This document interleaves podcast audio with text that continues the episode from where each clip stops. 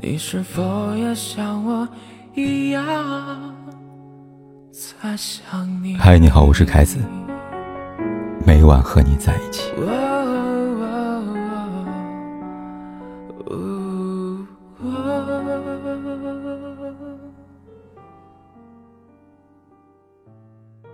你发现了吗？我们对微信好友的第一印象，往往都是通过头像。微信头像就如同一张无声的名片，简单又直白。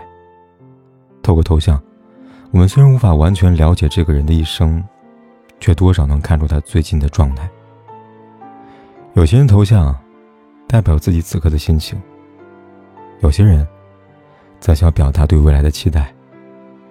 但总有一些人，一个头像常年不换，而那些不爱换头像的人，通常都是这些性格。看看有你吗？第一，洒脱且随性。有些人不爱换头像，就是单纯的不想折腾，只要看着顺眼，就不会太计较。这种人洒脱自在，从不会自寻烦恼，骨子里流淌着真性情。当年我在外地打拼，遇到各种不顺，无奈之下决定回老家休息一段时间。也正是那个时候。我结识了张老先生。老先生是个极为豁达的人，正如他微信头像的山水图一样，随性淡然。然而他的人生却是极其坎坷的。年轻时在工地打工，结果一脚没踩稳，摔断了腿。后来在城里开了个早餐铺，没成想一把大火烧了个精光。我问他心里有没有恨，他淡然一笑。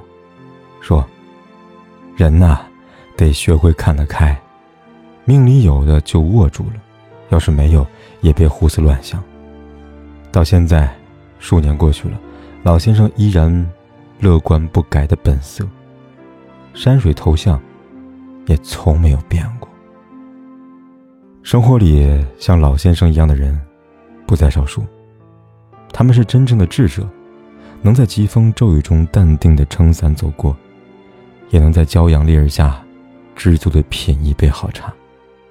这样的人，精神世界比一般人富足，和他们交往，如沐春风。第二种，念旧且长情。时光匆匆而过，我们每个人都拥有着专属自己的故事。有些人温暖了岁月，始终记挂在心上；有些是惊艳了时光，久久不能忘怀。主持人撒贝宁曾分享过一段他的心事。当时，他双胞胎儿子刚刚出生，喜极而泣，第一时间把这个好消息告诉了母亲。他在微信上激动地说：“妈，您的两个小孙子出生了。”可微信那头，却迟迟没有回复。原来，早在几年前，撒贝宁的母亲就因为脑溢血，永远离开了他。可撒贝宁始终没有删除母亲的微信，他自己的头像也再没有换过。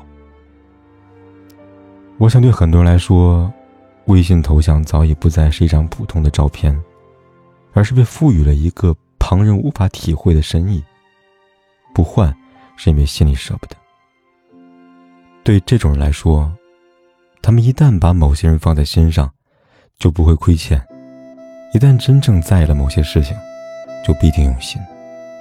与他们相处，请带上你的真心，因为他们期待的是细水长流，而不是说散就散。第三，成熟且沉稳。曾读过这样一句话：只有保持极端的冷静，才能客观的生活。不少人在回忆起年轻岁月时，都会感觉自己不够成熟。那时候，但凡遇到一点小事儿，都恨不得告诉全世界，想要吸引身边的注意。直到经历的事情很多很多，才明白，真正的成熟，其实是自己一个人默默消耗所有的情绪。遇到事，要先解决问题，而不是频繁换头像、发动态，祈求别人的关心。成年人的生活，多的是逢山开路，遇水搭桥。少的是逢人掏心，遇事烦躁。那些不换头像的人，正是看透了生活的本质。这样的人，从不把吸引别人当成生活的全部，更不会把取悦别人当成交往的前提。他们不会把希望寄托在任何人身上，他们深知人生实苦，唯有自渡。正如三毛在书中所写的：“如果有来生，要做一棵树，一半洒落阴凉，一半沐浴阳光，非常骄傲。”从不依靠，从不寻找。不常换头像的人，不依靠别人也能坚强，不依赖别人也能成长。他们不是被岁月磨平棱角，只是提升了处变不惊的能力，成了自己的靠山。第四种，专一且真诚。有一种人，之所以不经常换微信头像，就是因为专情。这种人不会耍滑玩套路，认准了一条路就会踏踏实实走下去。和他们交往，带着一颗真心足够了。细想下，我认识的读者圆圆已经五年了，这五年时光里，他微信头像从来没有变过。头像里，他把女儿抱在怀里，两个人甜甜的笑着。他总说，他这个人很念旧，任何事情，任何人在身边久了。都有感情，更何况这张头像是他精挑细选好久的，根本舍不得换。只有在逢年过节的时候，他才给头像做一点小改动，加上一点自己的小创意。在疫情刚爆发那会儿，他在头像上给女儿和自己都加上口罩。国庆的时候，他还细心的给头像加了鲜艳的国旗。眼看着过年了，他头像又加了一个喜庆的福字。不得不说，他很细心，也很长情。